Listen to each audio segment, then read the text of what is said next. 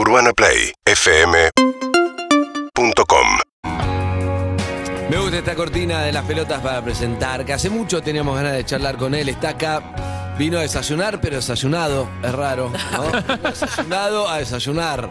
Y es Germán de Afuncio. Buenos días, Germán, ¿cómo, le va? estás? ¿Cómo ¿Bien? estás? Un gusto estar acá. Bienvenido. Igualmente, bienvenido. Estábamos hablando de tu vida en Tras la Sierra. Quería el aire porque me gusta, a mí las charlas son siempre la mejor, por eso tratamos de no tenerla, pero ya que la Y tuvimos, inevitable. quiero recuperar desde ahí como si hubiéramos eh, hablado al aire. ¿A cuánto hace te fuiste a Tras la Sierra? 30 años. 30 años. Sí, sí, buenísimo. ¿Criaste Una a todos una- tus chicos ahí? Una buena decisión. Sí, sí, sí. Era, la premisa era criar los hijos eh, libres, vivos. Y así los criaste. Así crecieron, sí. Y con coraje le preguntaste, Te lo conté recién, si habían sido felices en su infancia y me dijeron que sí. Que había sido una decisión excelente. claro, se criaron ahí. Y vos seguiste ahí y Harry te preguntó si extrañas la ciudad. No. Nada. La verdad es que no. Nada. No, está bueno ser turista en Buenos Aires. Está bien. Pero no, no tengo. De hecho, me fui porque no había. La ciudad no, no hay nada que me llame la atención, que digo, ay, qué lindo. Me gusta mucho la naturaleza. Claro. Y vienen acá, hacen los shows y te, se vuelven para ahí. Sí. Ahí, a la, a la cueva. a la 956 cueva. kilómetros. Claro, a la cueva. Está muy bien. Pero para, te criaste en la ciudad. Sos un pibe de barrio, de ciudad, que un día... Nací en Devoto. Villa del Parque, ahí. Eh, O sea que te criaste en la ciudad, pateando la plaza, y un día dijiste, basta de cemento. Un día después, bastante. pa- Eh, crecí en, en Hurlingham, Sí. que en esa época era. Había mucho potrero, muchos Sí. árboles.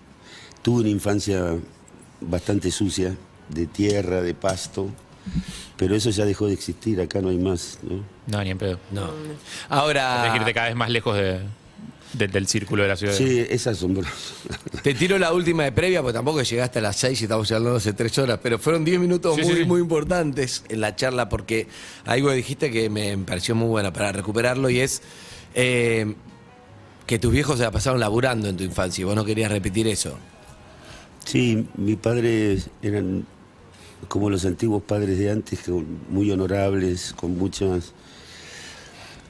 Muy trabajadores. Papá tenía dos trabajos y mamá tenía tres. ¿Qué hacían? Mi madre era maestra. Tengo mi familia, toda educadores, muchos. Mm. Mis abuelos eran también educadores. Mi padre era, era maestro de soldados analfabetos en la primera brigada aérea del Palomar. Mirá, Y papá se levantaba a las 5 de la mañana y volvía a las 10 de la noche todos los días. Entonces fue, de alguna manera, un desconocido. Y cuando empezás a vivir te das cuenta de la necesidad de, de lo que es tener un padre, ¿no? El, el- el poder eh, ayudar a orientar, que te ayude a orientar, ¿no? Todas esas cosas. ¿y lo charlaste con él alguna vez? No, no, de hecho nos fuimos a tocar con Sumo a Firmat y cuando volví se había muerto. Mm. ¿Y él cuando, cuando te dedicaste a la música, qué te dijo? La primera vez no se largó a llorar porque, porque era macho, ¿viste? Claro, esa cosa de antes. Pero era, era, viste que siempre el, el- el ser músico era, es cierto, era la noche, los cabarets y toda la cosa, esa creencia de la oscuridad. Pero lo interesante es que cuando, cuando papá murió tenía en su billetera una hoja de, de Clarín que había salido, Sumo había salido como el grupo del año. Oh, me encantan esas historias. Está Rolón justo que viene ahora después. Esas historias de la demostración en, en- en- encanutada, en silencio. O sea, sí. estaba orgulloso, no te lo dijo, pero esa es tu forma de ver Viste- viste que, lo antes- tenía. Es raro Antes eso. los, los, el macho no, no expresaba sus, sentimientos. ¿no? ¿Y qué te pasó a vos cuando viste el recorte de Clarín que tenía ahí? Nada, me da mucha tristeza no haber... eh, me encantaría tenerlo ahora para poder hablar de hombre a hombre sobre la vida, ¿viste? Claro. esa, esa cosa que... Yo creo realmente que si uno quiere que... Si queremos que la humanidad cambie hay que tener mejores padres. ¿Viste? Eh, esta cosa de, de- de que vivir trabajando para tener un, un futuro, no sé qué, pero... Pero no está. sí, claro, pero los hijos lo, lo- lo padecen. Y vos trataste de no ser lo que tu papá fue con vos, que en realidad no, no de maldad, sino que se la pasó laburando y no estuvo, y vos trataste de hacer todo lo presente que. Lo que pasa es que mis viejos me decían a mí que tenía que ser un hombre de bien. ¿No? Y probé ser un hombre de bien. ¿Cómo te fue? No, no me gustó nada. ¿Y lo contrario qué? ¿Voy a ser músico? ¿No puedo ser un hombre? Y músico es una buena profesión, pero. Claro, pero ¿qué es ser un hombre de bien para lo que era no, y para bueno, er- er- era ir a trabajar, tener, ¿no? De- vestirte bien, qué sé yo. Y probé todo, probé. Trabajé en una fábrica de vidrios, trabajé en una. eh, en una fábrica de diamantes industriales, fui marino mercante, probé todo. Y no. na- nada me gusta. El, el mar sí me encanta. ¿Y la música cómo llega a tu vida? Casualmente, navegando en una, en una bajada, me fui a Córdoba a visitarlo a Timi y, y me encontré con Luca. No te encontraste con La vida nadie. te encontró a Lucas, claro. Evidentemente la vida estaba. Claro. Te presento a este Tano Bizarro. No, no, lo gracioso fue que, bueno, viste, zapadas, qué sé yo. Y recuerdo a Luca diciendo, yo me voy a Londres, vendo el departamento y vengo con equipos y hacemos una banda. Y bueno, Tano, anda, anda a vender el departamento, sí, Tomás. Chao, hasta luego. ¿viste? ¿Y lo hizo? Y yo me acuerdo estar en el barco y recibí una carta de mi hermana diciéndome, vino Luca con los equipos. No. Sí. Hermoso. Y entonces pará, y se juntaron. Y, y ahí bajé del barco y no volví nunca más. Claro. Escuchá, pero a veces digo, ¿qué es el destino? ¿Cómo te encontrás a un Luca Proda en, Y el evi- medio de Córdoba? ¿Es raro o no? ¿Qué te Es parece? como por eso, es como no, un... bueno, la historia de Suma es muy rara, ¿no? Sí. No, no fue una banda que, que nació pensando en, ni siquiera en el rock nacional. eh, Viste, con todo lo que se, había, el rock nacional, de esto, lo otro. Nosotros queríamos tocar, era. De alguna manera éramos todos parias que nos juntamos para sentirnos vivos, ¿viste? Luca venía de ser adicto a la heroína Claro. durante mucho tiempo. Escapándose a Europa para... de- Y cuando vos sos adicto a la heroína, es difícil volver, ¿viste? Es difícil encontrarle. Él cargado con la muerte de la hermana en vida eh, también. Sí, eh. con muchas cosas. Bueno, sí, de verdad. Pero realmente a veces pienso que la vida tiene, tiene su- como que eligió tu camino, ¿viste? Vos podés pensar, traté, cuando, cuando era joven traté de conseguir tierras fiscales para irme a vivir a la Patagonia, al sur. Y no era mi destino, ¿no? Traté por todos los medios de quedarme a vivir en la Patagonia y no pude. Y en ese momento era como el fin, y en realidad es como que la vida tenía preparado otra cosa. Claro, por eso... Pero no sé si eso existe realmente, ¿no? Y él, y él vino... Él vino, él porque estaba en ese momento justo ahí. Le había mandado la Por- foto por de la casa de Timi, Timi, le por había gustado. ¿Es así esa historia? Sí, sí. Está por ahí, Timmy, le podrías preguntar bien a él, pero... eh, Le voy a preguntar, poné un micrófono, no le gusta a él, pero no, no habla, no habla, no habla. Sí, sí. Pero Timi, eso no, es mínimo. Mirá, ni te mueves de ahí, te dejo ahí en la Sí, silla. no, ni te mueves. Es solo ese comentario, mínimo. Tirale el micrófono, claro. No, después, a- que, que te lo tire por la cabeza, vamos a probar. Vamos Yo me, a acu- probar. me acuerdo, me acuerdo... No, pero primero me- gusta ahí el contrapunto porque estamos hablando de la historia de uno de, los, de la, de la banda más importante de rock nacional. Buen día, Timi, ¿cómo Buen estás? día, ¿cómo están? Te vi, me hice boludo yo igual, ¿eh? me dice ah, este, este de gorra vino con, con Sí, sí, Germán, un- nos hicimos los boludos. Un amigo, un amigo. Pará, me gusta ese, esa parte, ese, ese con... ¿A vos cómo es? ¿Cómo llega ahí? Y con más o menos lo que dijiste. Él estaba en Londres muy mal. Veo una foto mía con mi familia. En Córdoba veo un- una vida, algo que él no tenía ya. Y me preguntó, ¿puedo ir para allá? Y le dije que sí. Ahí viene, vos a su vez te bajás del barco, te lo encontrás ahí. Claro, porque Timmy es cuñado mío. Sí. Y, sí, nos encontramos ahí y me empezaron a ver noches y noches de, de toqueta, tocata. Claro. Y fuga. Y vos le viste, y vos te diste. Fuga. ¿Y a vos qué te pareció tu primera impresión de Luca Prodan? Porque claro, ahora con el mito, la leyenda y todo, pero en ese momento, ¿a vos qué te pareció el, el pelado ese tocando? Luca tenía algo que creo que fue un efecto en toda la gente que, que- que generó, que era, era un tipo libre. Nosotros en Argentina en esa época veníamos de los milicos y del miedo de caminar por las calles. Y él, él eh, imagínate que fue el primer pelado Hmm. que caminó por las calles. Después de Leno, no había gente pelada que se pelaba la cabeza. Y hemos ido con Timmy a buscarlo al hospital de clínicas. Pues agarraba lo que lo- le gritaban puto, todas las cosas que te podés imaginar. Y al Tano le encantaba todo eso. Le encantaba agarrarse piñas. No, no, no, le- no tenía miedo, pero, pero tenía algo. Tenía una forma de ser bien de europeo, ¿no? Que acá no estamos acostumbrados para nada. Nosotros éramos.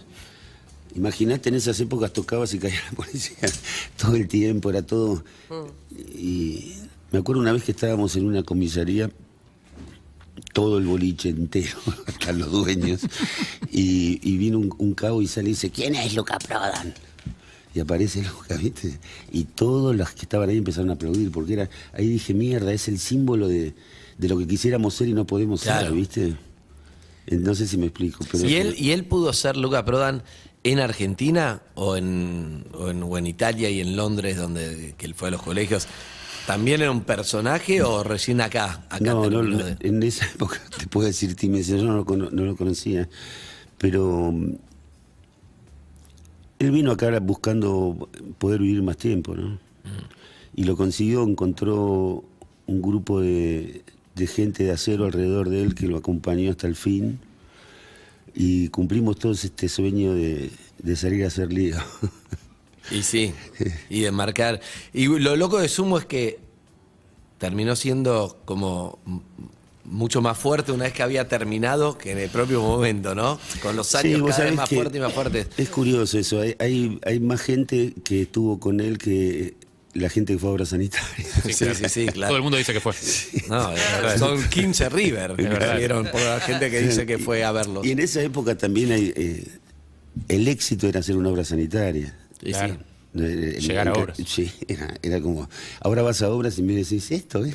me ha pasado eso, ¿no? A uno de los discos que más escuché, te digo, cuando, cuando estaba el CD, porque ahora me trajeron el, el vinilo El de las- pelotas, es así, con Hermoso. divino, que ahora vamos a escuchar un poco. Pero uno de los discos que. Teléfono, uno de los discos de Germán, teléfono, de Córdoba, a ver. Ah, creí que ibas a atender. uno de los discos que más escuché fue el de. El de Luca grabado en cuatro canales, que creo que vos y Timmy lo, lo rescataron, ¿no? Sí. El de Time Fade Out se llama. Time Fell Love. Time Fade Load, lo escuché mucho, pero mucho. Me, lo sabía de memoria. Muy casero, pero tiene esa, esa cosa de, de ese clima de ese momento, ¿o no? Sí, sí, sí. Es muy loco porque eso está grabado en un- en un grabador de cuatro pistas de cassette. Era todo terapia, ¿sabes? Nos juntábamos a hacer música para de terapia, de descargar, descargar, descargar. No sabíamos muy bien a dónde íbamos. Y Luca cuando vino acá con Timmy de ingeniero hizo muchos temas y era así, todo terapéutico, supongo yo. Claro. Es que hay algo de lo que decías antes de mm, que ustedes no estaban en la movida del rock nacional y esas cosas, eh, que es, o sea, sumo desde lo musical, incluso olvídate de las historias personales de ustedes, desde lo musical, es una banda que trajo eh, influencias de otros lados, músicas que no estaban sonando acá, eh, era una banda muy Rey, avanzada en ese momento acá. metía todo, Eh, y, disco, claro, y después encima si le metes las historias personales de ustedes, era una banda muy punk auténtica en algún punto, esa cosa de los pibes que están muy solos, que vienen de familias complicadas, eh, con situaciones como emocionalmente muy comprometidas, que encuentran una familia, una pertenencia, es como hay algo muy punk, muy, muy verdadero ahí. Sí, yo creo que la parte punk es algo que todavía no, no, no he podido sacar dentro mío, que es la, la eterna ganas de hacer una revolución. ¿no? Claro, total. ¿Te queda lejos? le- Ahí le dije a Zucca para que ponga ahí de, de cortina de ese disco. ¿Te queda lejos, Sumo, o lo ves y decís, parece que fue ayer o uh, fue en otra vida? No, me queda lejos ya. Te queda lejos ya. Sí, sí, además, eh, vos pensás que Sumo tuvo, no sé, siete años. Ah. Y con, Como las, los con las pelotas hace 30 años que Claro. estamos tocando. Y Más de eso- cuatro te- veces te- el tiempo. Claro, y hace poco tocamos en obras sanitarias y obviamente vino la catarata de recuerdos. Era, fue bastante. Ah, pues hacía mucho que no ibas. Zarpado, sí, zarpado la cantidad de fantasmas que hay. Los Los camarines, fantasmas, ¿no? los camarines siguen iguales. Muy zarpado, más o menos. Son sí. parecidos, ¿no? Eh, nada, y casualmente recordaba eso. La primera vez nos paramos en, en la puerta de obras y dijimos, llegamos. ¿no? Y, y ahora uno, después de tantos años, es un. Hay muchas fotos de eso, de ese obras, de Sumo en obra. Sí, sí. ¿Y, y todavía te pasa algo cuando.? No, no, Cuando ahora, no, no, ahora es. Que yo, hemos tocado en tantos lugares para tanta gente que es, es, es pequeño obra sanitaria, no es un lugar... eh, y en esa época parecía gigante, boludo. Hay una. mm, Hay una. Venimos hablando mucho de- del movimiento del trap, que es impresionante, todo lo que está pasando, todo. Y justo anteayer me parece que, que, que nos preguntábamos, ¿y estos pibes que tienen 22 años, 20, están rompiendo plataformas digitales, otro mundo? eh, ¿Conocerán todo de rock nacional? ¿O arrancan ahora? No sé si vos los pudiste conocer, porque para mí, sumo, las pelotas, tiene mucho de, eso, de lo que se ve ahora, distinto, pero tiene. pa- para mí tocan algo, algo similar, ¿no? Tocan punto similar, ¿o no? No sé, eh, ¿Los conoces? Ah. vos decís por... por Yo digo Duki, Trueno, ta- digo, si ellos si se conocieron, Trueno- si ellos Trueno tocó, conocen. tocó con nosotros antes de, de- en el Quilmes, tocó antes de, de nosotros y me gustó. El día de que Eh, cerró con ¿sabes? Gorilas. La, la reflexión, ¿sabes cuál fue? ¿Cuál? Que sigue pasando lo mismo, que a los 20 todo el mundo quiere hacer una revolución. Los pibes siguen con ese espíritu que espero que lo mantengan durante toda su vida, ¿no? Eso, eso me interesa. Vos dij- dijiste antes que eso es algo que conservabas del espíritu punk, esta cosa de como seguir queriendo hacer una revolución. Y muchas veces lo, lo- habitual o lo que uno ve eh, en gente a la que le fue bien en su carrera es que en algún momento te aburguesás casi por una cuestión ni siquiera de, mal, de mala leche, por una cuestión de, de que la propia vida te va llevando hacia un lugar de más comodidad eh, o, de, o, o- o que se te apaga un poco ese fuego como de- de querer cambiar el mundo. Digo, ¿por, por qué todavía lo tenés? ¿Por qué sentís que todavía lo tenés? Y porque el, el sentimiento es real, el, el- el enojo hacia todas las cosas que te parecen una mierda sigue estando, no es, no es una moda. Eh, Una cosa es que es muy fácil entrar en la moda y decir, "Eh, somos como ahora somos todos punk, pero tenés que ser punk de verdad, o sea, adentro de tus tripas, ¿no? No como una moda. El, ser rockero, el decir las cosas que decimos no es por moda, sino es por necesidad. De claro, es, es, es muy frustrante eh, el mundo como está. Es muy, muy. A mí lo que más me, me desespera es el silencio, el- el- el- la pasividad. Nosotros el primer disco hicimos un tema que se llama Corderos en la Noche. Sí. Y sigue siendo igual, un país de corderos. ¿En qué sentido? A ver, para, me, me reinteresa eso. ¿Conoces a los corderos vos? ¿A los animales?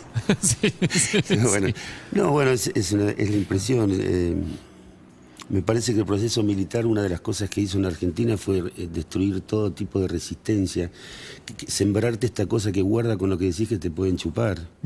Y todavía sigue pasando eso, todavía uno, yo no me siento libre de por decir lo que quiero porque enseguida y encima con las redes sociales te matan, ¿no? Pues todos son especialistas en todo, entonces... Y me parece que el mundo está muy complicado. O sea, podemos hacernos los boludos y, y vestirnos a la moda y us- usar los productos para el pelo que quieras o vi- vivir como que... Pero el mundo se está cayendo a pedazos. Y no me parece que es tiempo de mantenerse ajeno. Me parece que hay- hay- algo hay que hacer. Y el ser un cordero es, es ser alguien manso, es como ser un gran manso aceptando... Un corderito. Un corderito aceptando una realidad que no está bien. ¿Por qué, por qué uno tiene que, tiene que pasar toda tu vida mirando y escuchando la misma cosa y, y viendo el mismo fracaso? ¿no? Argentina es un país muy complicado y lo más increíble es que fue la idea que tuvieron original de hacer que todo esté en Buenos Aires. Viste que está esa cosa de que es la capital y el resto es el interior. El interior. ¿El interior de qué? Los yanquis no tienen interior. claro. ¿Entendés? Y nada, hay una hay un abandono en las provincias enorme, muy triste, muy triste todo lo que pasa.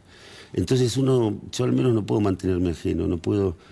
eh, me encanta que haya nuevas generaciones que levanten la bandera y sigan haciendo resistencia, porque en realidad lo que hay que es, es resistir, es, es- no sé cuánto de poder tiene la música para abrir las cabezas de la gente, ¿viste? Pero uno por lo menos tiene esa ilusión que no es cómplice. Claro, es el arma que sabes manejar por lo menos.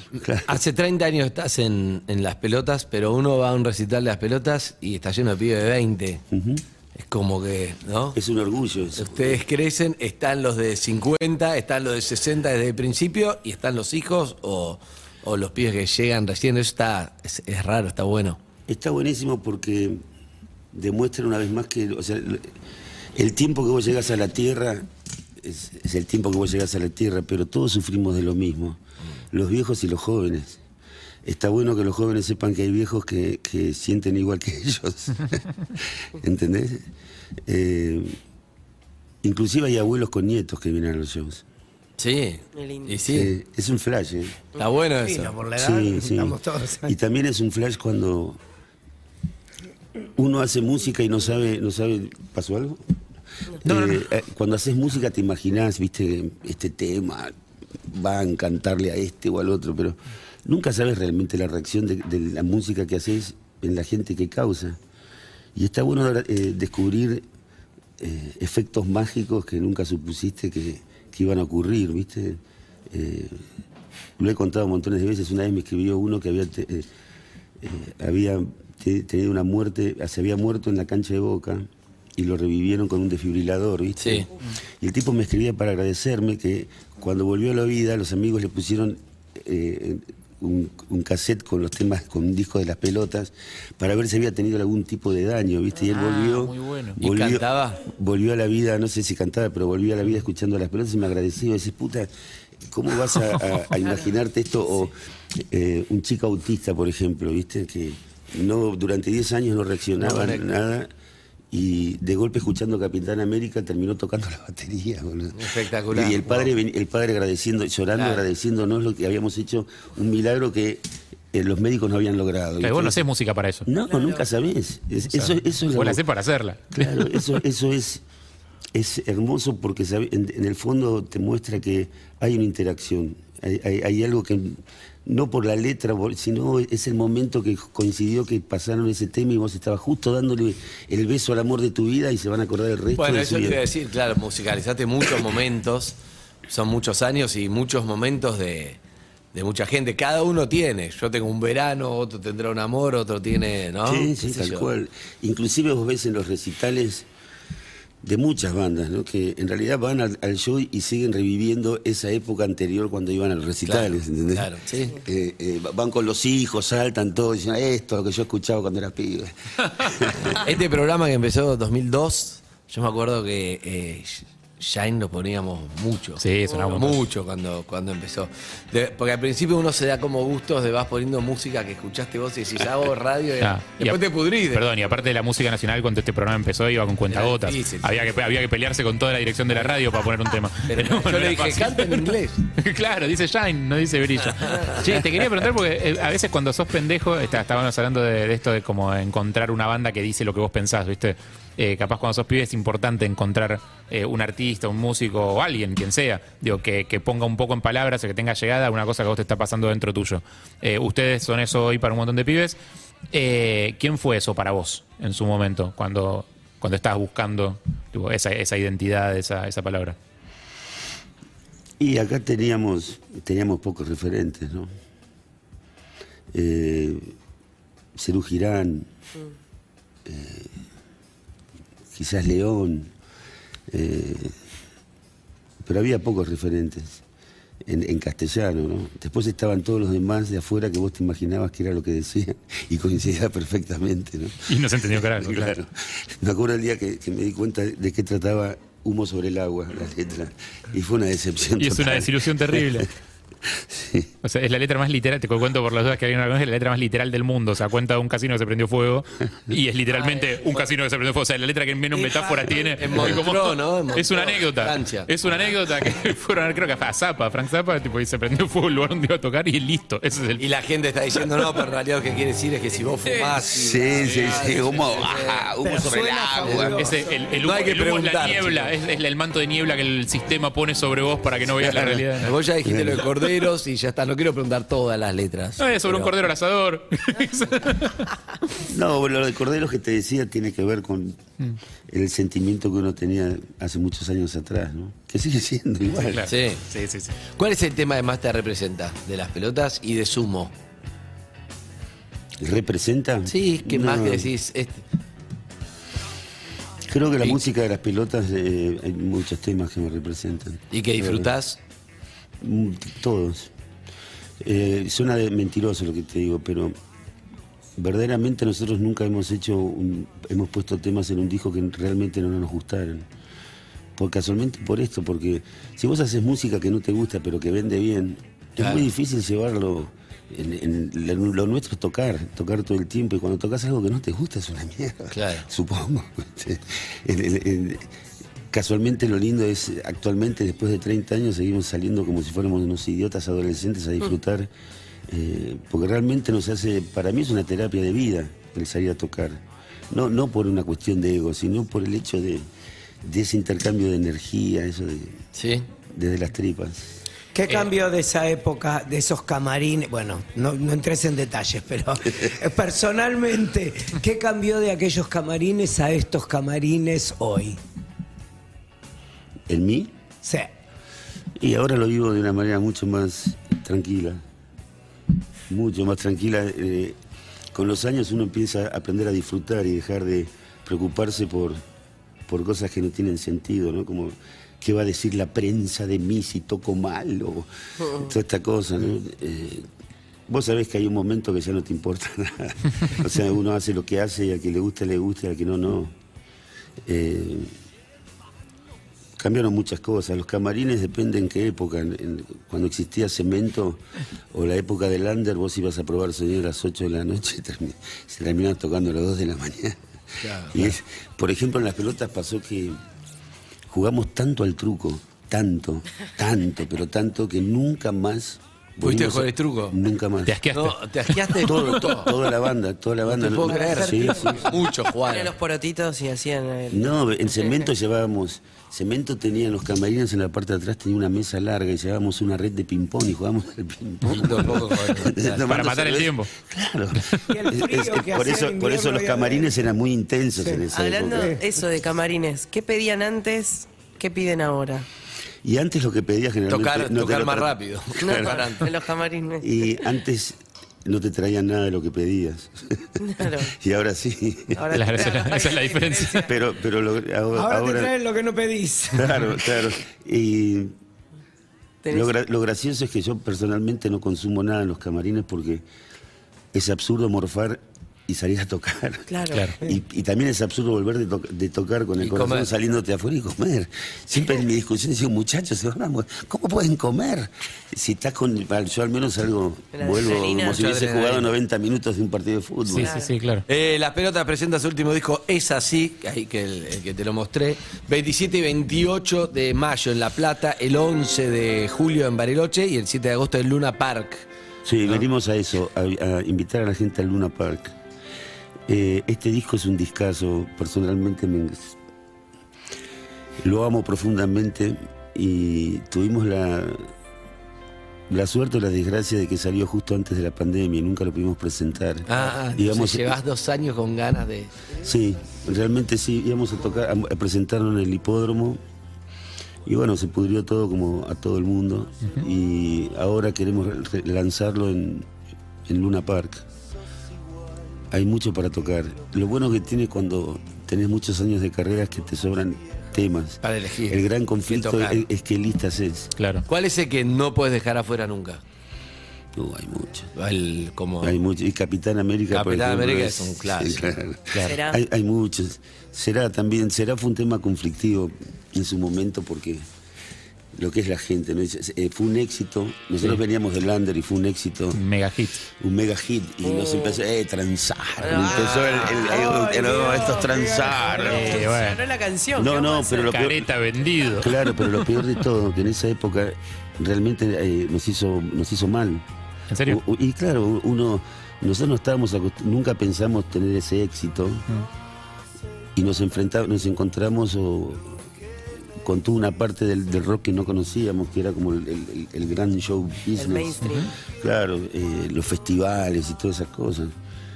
Y Preguntar porque digo, hablamos de Luca, obviamente, porque personaje y porque personalidad tipo, fuerte y porque marcó un montón de cosas. Yo te quería preguntar qué te dejó el Bocha. Hoy viéndolo ya con un poco más de tiempo. tristeza, la verdad. O sea, el orgullo de haber combatido juntos, ni hablar, pero la tristeza de no haberlo podido salvar. Es, estoy harto de perder amigos, boludo, la verdad. Este, estos últimos tres años se fueron un montón de amigos y no, no poder ayudarlos.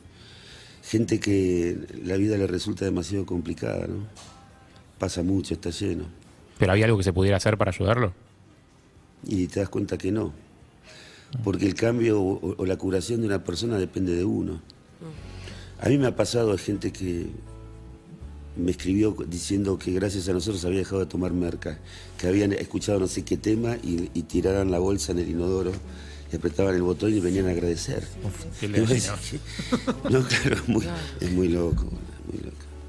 Pero, es loco que, no, que- bueno. es loco que puedas ayudar a otra gente con tu música y no a, y no a vos mismo.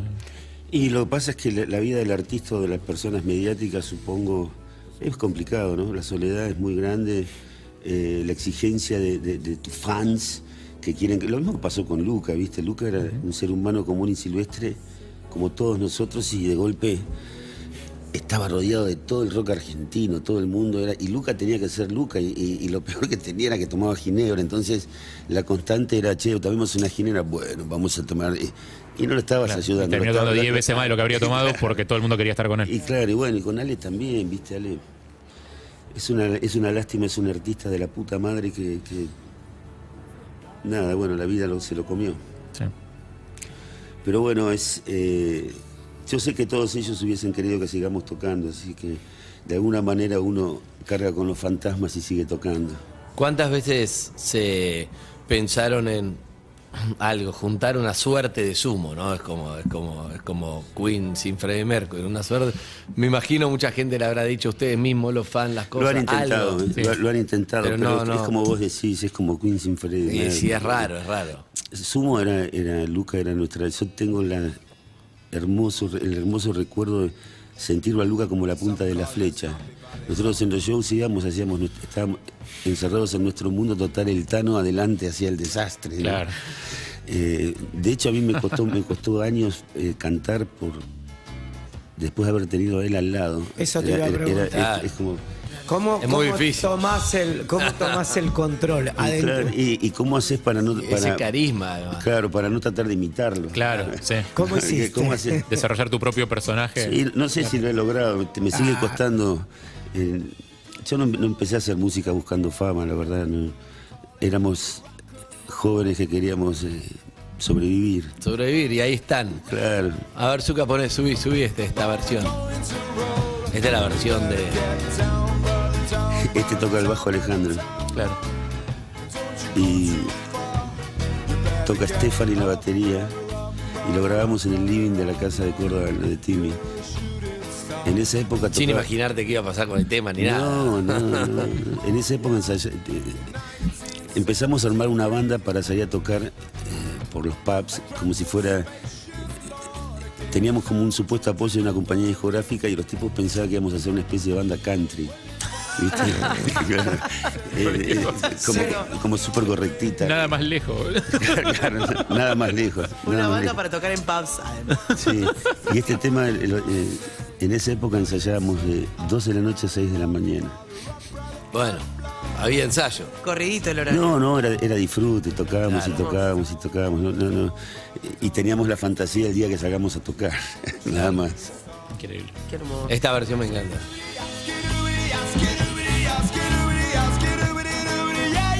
Hay muchas, después eh,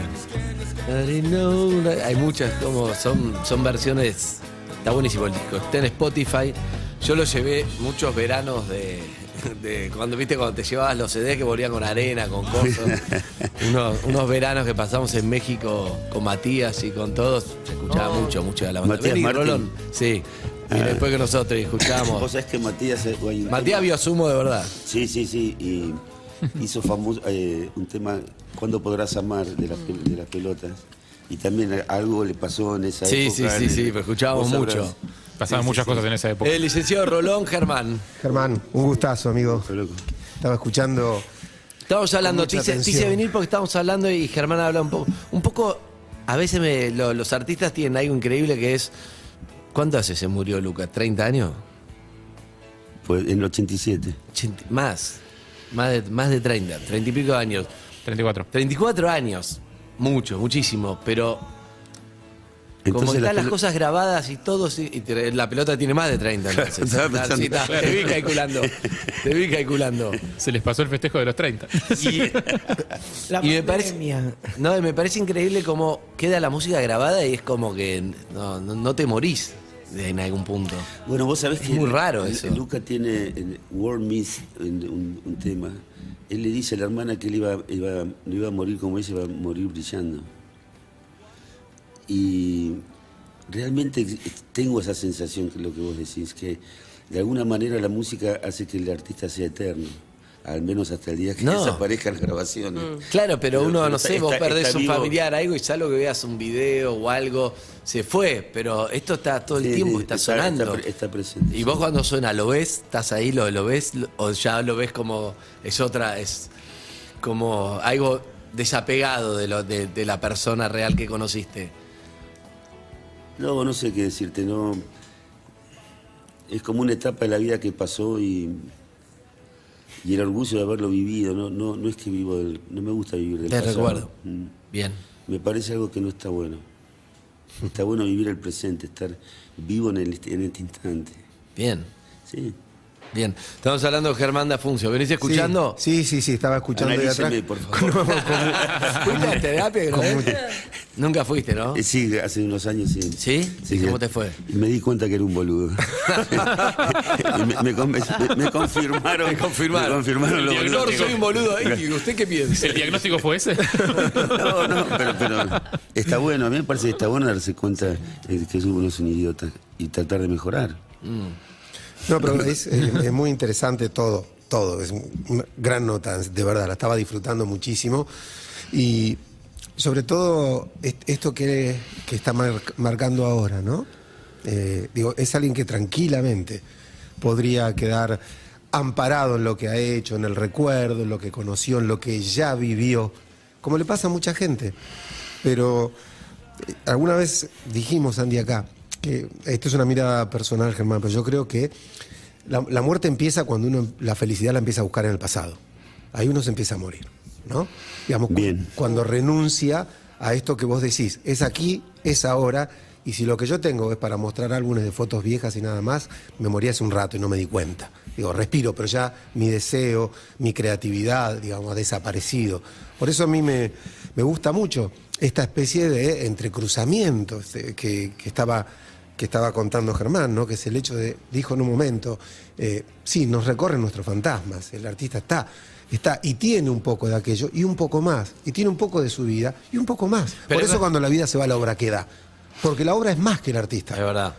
Pero es verdad también que son treinta y pico de años de las pelotas, fueron siete de sumo. Pero si vos te quedabas parali- paralizado con la muerte de Luca, que imagino que habrá impactado y habrá tenido un tiempo, ¿qué hacemos? ¿Terminó todo es una forma de arrancar? Ese momento es una decisión. ¿Sabes lo que hice? Porque nadie te garantiza que te va a ir bien sin Luca. Como si vos, yo voy a cantar, yo que voy No, a no, cantar. no, eh, al contrario, era todo, estaba todo en contra. En esa época, cuando murió Luca, me fui a Córdoba con mi, mi mujer y mi hija, recién de dos años, y lo ayudé a Timi a, a construir un criadero de conejos de Angora.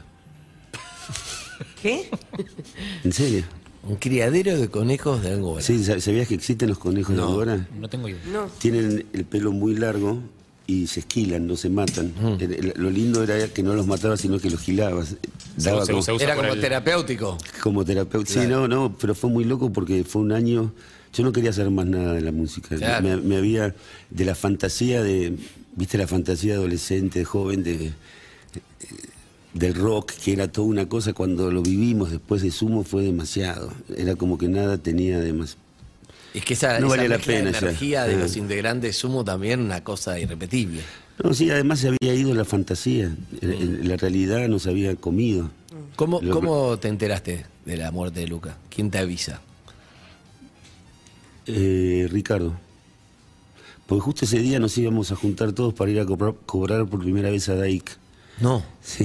El día que muere Luca Prodan es cuando iban a cobrar Vos por primera fíjate, vez. Hasta ahí no habían cobrado esa de ahí. No, no, eh, te digo, no, no estábamos al tanto de nada, no, no entendíamos nada. ¿Y qué? Moyo te llama y. Llorando diciendo que se había muerto Luca. Y ahí con Timmy nos compramos una botella de whisky y lo fuimos a rescatar. No, muy duro, fue muy duro, muy triste. Y ahí te fuiste a criar conejos de Angora. No, no, fui a ver qué, qué iba a ser de mi vida. No, no, no. Eh, volvimos a la fuente porque todavía había nacido ahí en las sierras y, estuve un año eh, tratando de ver qué iba a ser de mi vida. Y de a poco empecé a, encerrarme en una caballeriza a, componer, a hacer temitas y qué sé yo, y naturalmente fue dando de a poco. Siempre me acuerdo, eh, una cosa que fue muy importante fue un- el recuerdo de una charla que había tenido con él.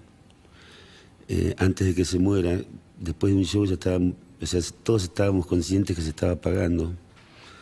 Y me dice, "Ay, Germán, ¿qué te pasa? Le digo, loco, te estás muriendo, boludo. ¿Qué, vamos, ¿Qué voy a hacer de mi vida? ¿Qué vamos a hacer nosotros? Y él me golpea así y me dice, vos tenés que seguir. Y eso fue como un detonante para seguir, ¿sabes? Que él te haya dicho, vos tenés que seguir. Sí, de alguna manera sí, pero eso después de muchos meses de, de- de vivir el duelo, ¿no? Porque no está bueno la, la muerte. de- Vos sabías que se iba a morir.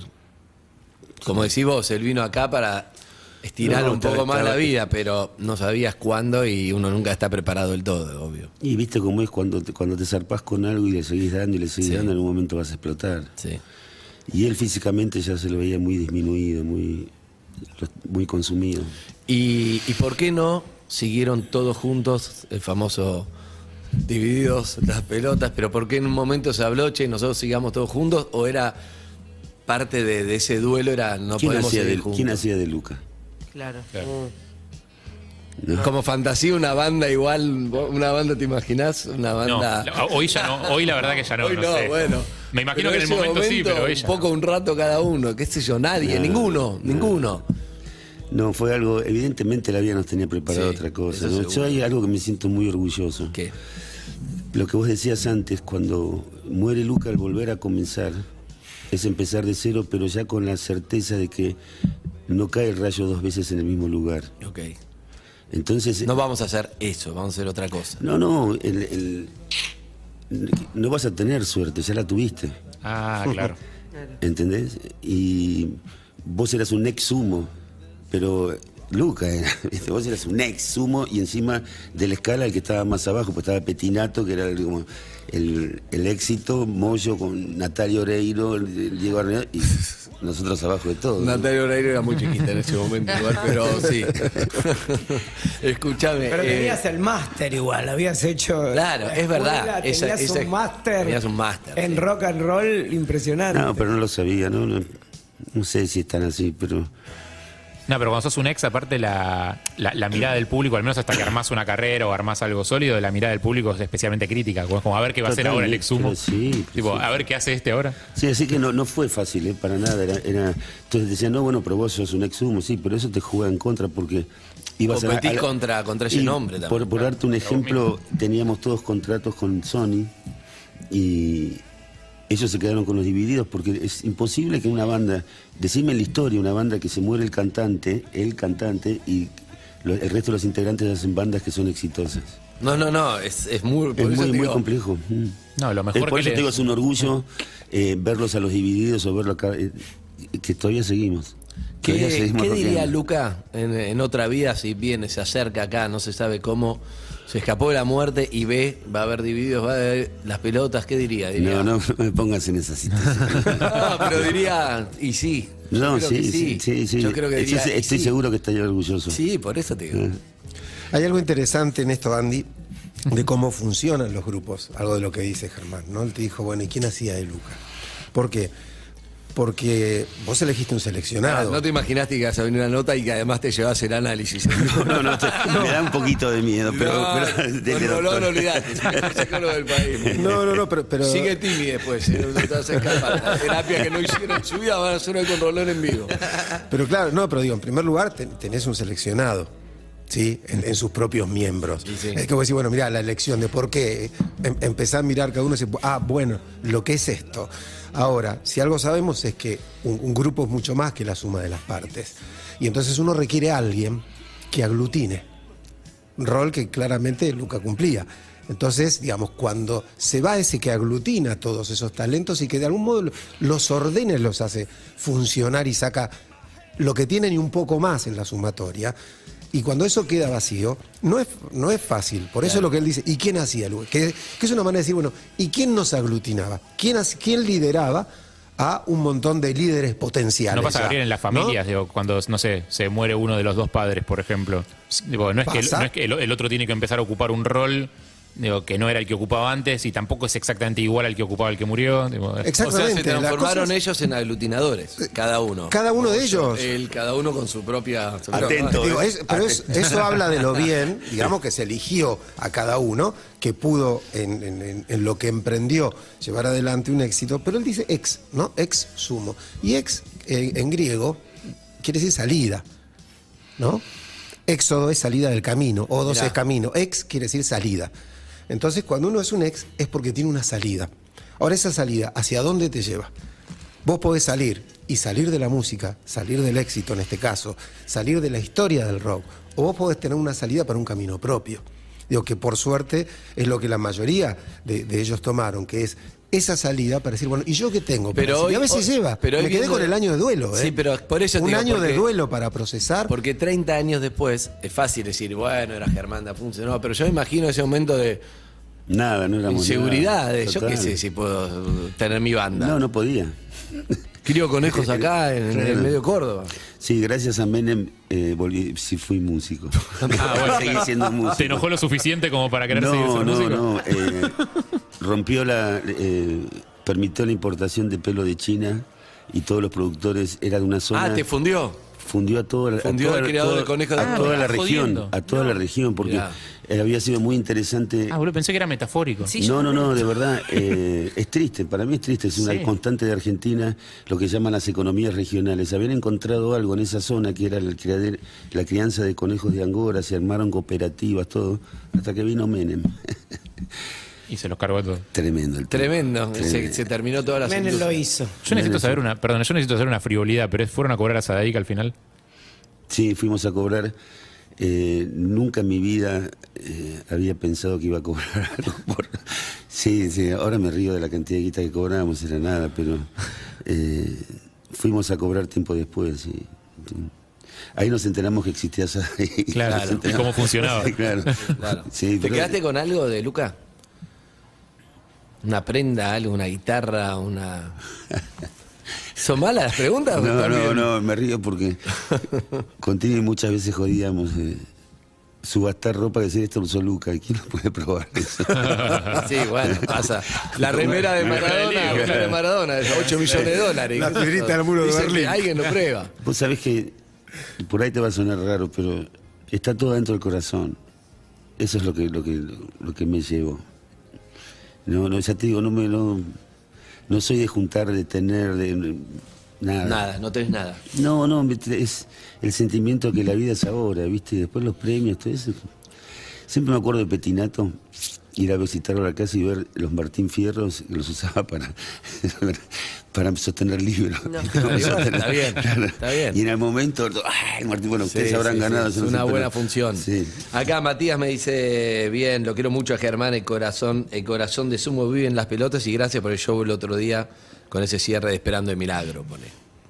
Esperando el milagro es un tema hecho en el año 2003, boludo. Tema enojado. Y seguimos esperando. Te me enojado. Ese es el punto, ¿Y cuál sería el milagro? El separatismo. Me mirás con cara rara. ¿Qué, sacar, No, yo te miro. sacar a Buenos Aires del país. No, no, no. pa- pa- para mí, eh, está- Argentina está mal hecha. De verdad, ¿eh? Lo que, eh, cada provincia tendría que hacerse cargo de sí misma. Eh, y para que se desarrollen. Argentina es un país que no tiene desarrollo. Pero bueno, no vamos a hablar de política. El milagro, ¿cuál sería? Que la gente se despierte. Bien, buena frase. Mm. Buena frase. En realidad te voy a decir algo. eh, cuando tocamos fondo un par de veces, creo que se despertó la gente. En 2001, un par de veces, no sé. El otro día hablamos del documental de Cabezas, donde, viste, donde gracias a eso. Pero este sería un momento de Un ratito. para, claro, para que sí, está bien. Pero- yo te entiendo, yo te entiendo. Yo tengo mi propia teoría del 2001, pero nadie habla del francotirador en la 9 de julio que mató un montón de gente. ¿no? Sí. Si vos te fijas, en ese momento se había despertado que la gente tenía, se dio cuenta que podía salir con la cacerolita a quejarse y se generó Sí. un movimiento. Después de las muertes no salió más nadie. Curioso, ¿no? Estamos charlando con Germán Dafuncio. Me gusta estar rolón, eh, estoy para seguir analizando a. No, por favor. Estamos hablando. Viene tranquilo hasta ahora. Un año de duelo, criando los conejos. Menem termina fundiendo los conejos, por eso vuelve a la banda. Está, es hermosa esa historia que estamos contando. de- en ese momento de- no era tan No, hermoso. es verdad, pero hoy, viéndolo hoy, claro, la historia de. No, lo, lo que pasa es que, eh, a ver, es un momento tremendo, este, fatal para la historia de la patria y sobre todo de las provincias, eh, que en esta ocasión le toca a alguien con un montón de otras herramientas. ¿Sí? Entonces, que, que tiene con qué responder su espíritu, su, su creatividad, su, su cuestión de revolución, de, de oponerse, de ponerse de pie nuevamente, digamos, le permiten esta, que ahora se llama resiliencia, ¿no? Digamos, e- e- Resiliencia. esta posibilidad y, y las herramientas para hacer algo. Pero esto mismo que le pasó a él, le pasó a un montón de gente que no tenía esas herramientas. Sí, claro. Eh, Esa gente se cayó del mapa. Digo, esto, esto es lo que está, me parece, inteligentemente denunciando, ¿no? Eh, casi, no, casi, casi diría, eh, me, me meto un poco en, una mera suposición que puede ser errónea, pero a lo mejor si le hubiéramos dado a elegir, bueno, y si todo eso iba bien y no existían las pelotas, pero un montón de gente era feliz porque eso iba bien, y a lo mejor su elección hubiera sido todavía estar con los conejos, no lo sé. Nos hubiéramos perdido una gran música, pero, pero otro sueño nacional, ¿no? Era alucinante la, la- criar los conejos. Fue muy loco en- de estar eh, con todo el estrés de, la música, de todo esto. De Pasaste golpe- a criar conejos no, con pelo. est- estar preocupado si una coneja había parido. Claro. Levantarse a la mañana corriendo y ir a, ver si había parido, claro. Bueno, igual algo de eso quedaste conectado, porque si así me- arrancamos la nota hablando de que te gusta la naturaleza, que le rajaste a la ciudad, que te fuiste a criar a tus hijos allá, evidentemente algo con algo de eso seguís conectando. O sea, no- no. Sí, claro. Qué. Me llevo mejor con los animales que con la gente. Amigos, fue una, una gran charla. Arrancó más, más, más. Arrancó raro porque arrancó fuera del aire. Arrancó fuera del aire. retomar, pero ahora nos soltamos, pero me, me encantó. ¿Cómo, doctor? Una, una devolución, hágale a. Deme, deme horario de visita. No, no, me, Pará, si llevas tres amigos te hace descuento. ¿eh? Es una Pueden ir con toda la banda. y- y con. Se suicida el doctor. No, no, no. Me, me quedo con algunas de sus reflexiones que son eh, muy, muy interesantes, que son muy interesantes y sobre todo digo con este desafío. El doctor tiene un libro así del duelo que acaba de, ¿no? Sí, de se estrenó. por- porque bueno, justamente sí, algo dice en ese libro acerca de que uno del duelo sale distinto, sale con menos y sale con más.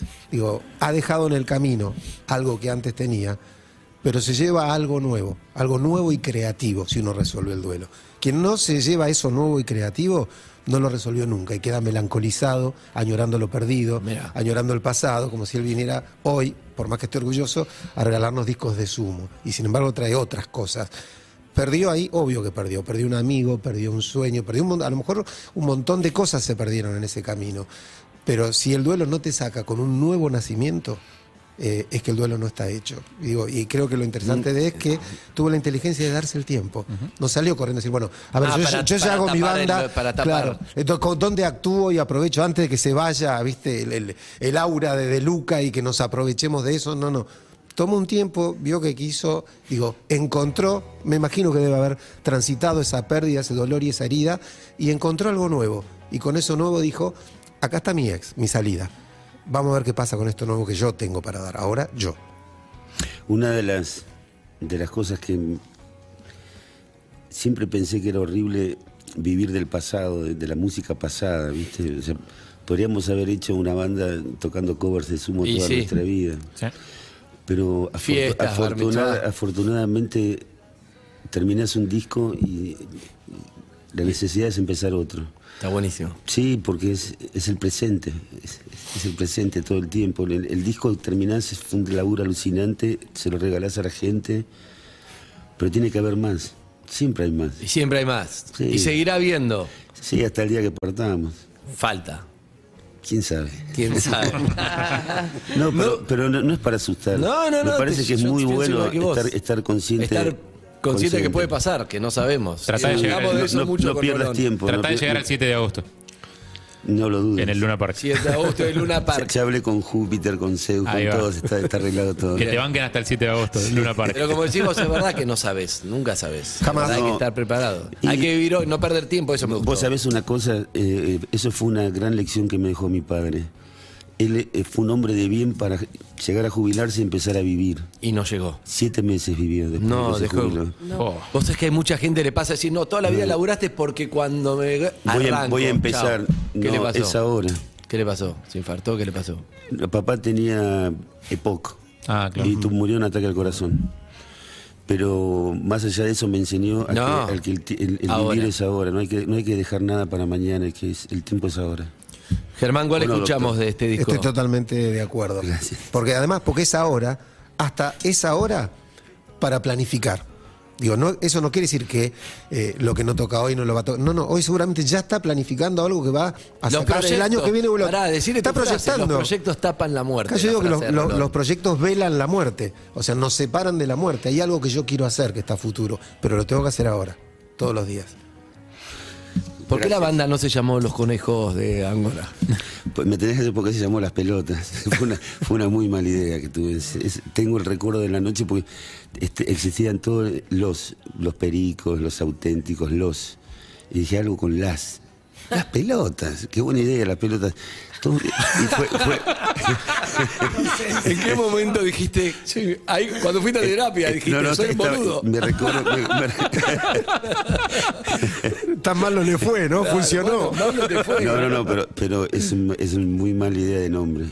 Realmente fue, íbamos a las radios y me acuerdo una vez casi nos peleamos con un conserje, pues eh, venimos al programa de Andy, de parte de quien las pelotas. ¿Qué te pasa, pibe? Muy boluda la historia. Pero pasó. Sí, sí, sí, sí, un montón de veces. No, pero es parte de la leyenda, divididos las pelotas, ya que ya es parte de. es Sí, como- sí, todo eso es fue como- casual, ¿eh? Es como una casual. ¿Eso fue leyenda, casual? parece hecho, parece hecho, ¿viste? Bueno, me encantó, Germán, que hayas venido. Eh, nos vamos a ir escuchando. ¿Cuál? Mira, vamos a No, escuchar. a mí me gustaría que nadie fue. Nadie Perdón, fue. Pero hablando de todo esto, este es un país donde nadie fue culpable de nada. El. Bien. El yo no fui. Recuerden que en Bariloche no van a estar el 11 de julio y el 7 de agosto en Luna. ¿Dónde consiguen las entradas? Ticket Portal. Ticket Portal ahí. Ahí están para conseguir, va a ser un gran show. De Sí, fiestón. Hace mucho que no. Yo tengo ganas de. Voy a ir. Vamos, tengo vamos ganas de ir. vamos Vamos. el domingo. Vamos. Les agradezco a los tres profundamente, a todos los que están acá. Eh, la pasé muy bien. ¿La pasaste bien? Sí, muy bien, me encanta, me encantó charlar con ustedes. Qué bueno. Pará, doctor, Gracias. ¿le va a dar de alta? Doctor. ¿Le va a dar de alta Germán Dafuncio? Dudo, dudo, dudo. Dejamos, No. dejamos acá, nos vemos la próxima. Mira, hay una cosa, pará. Te voy a decir por qué sí y por qué no. Me gusta. Sí, sí, porque cuando alguien resuelve tan bien un duelo, es que puede con sus pérdidas. Y en la vida siempre vamos a estar con algún dolor, con alguna pérdida, porque eso es vivir.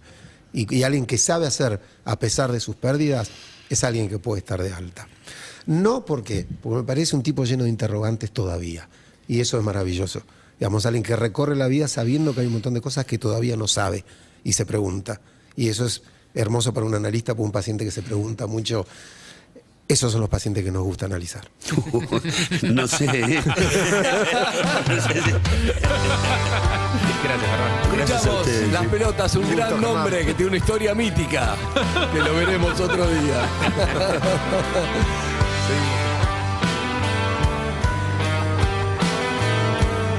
Seguimos en Instagram y Twitter.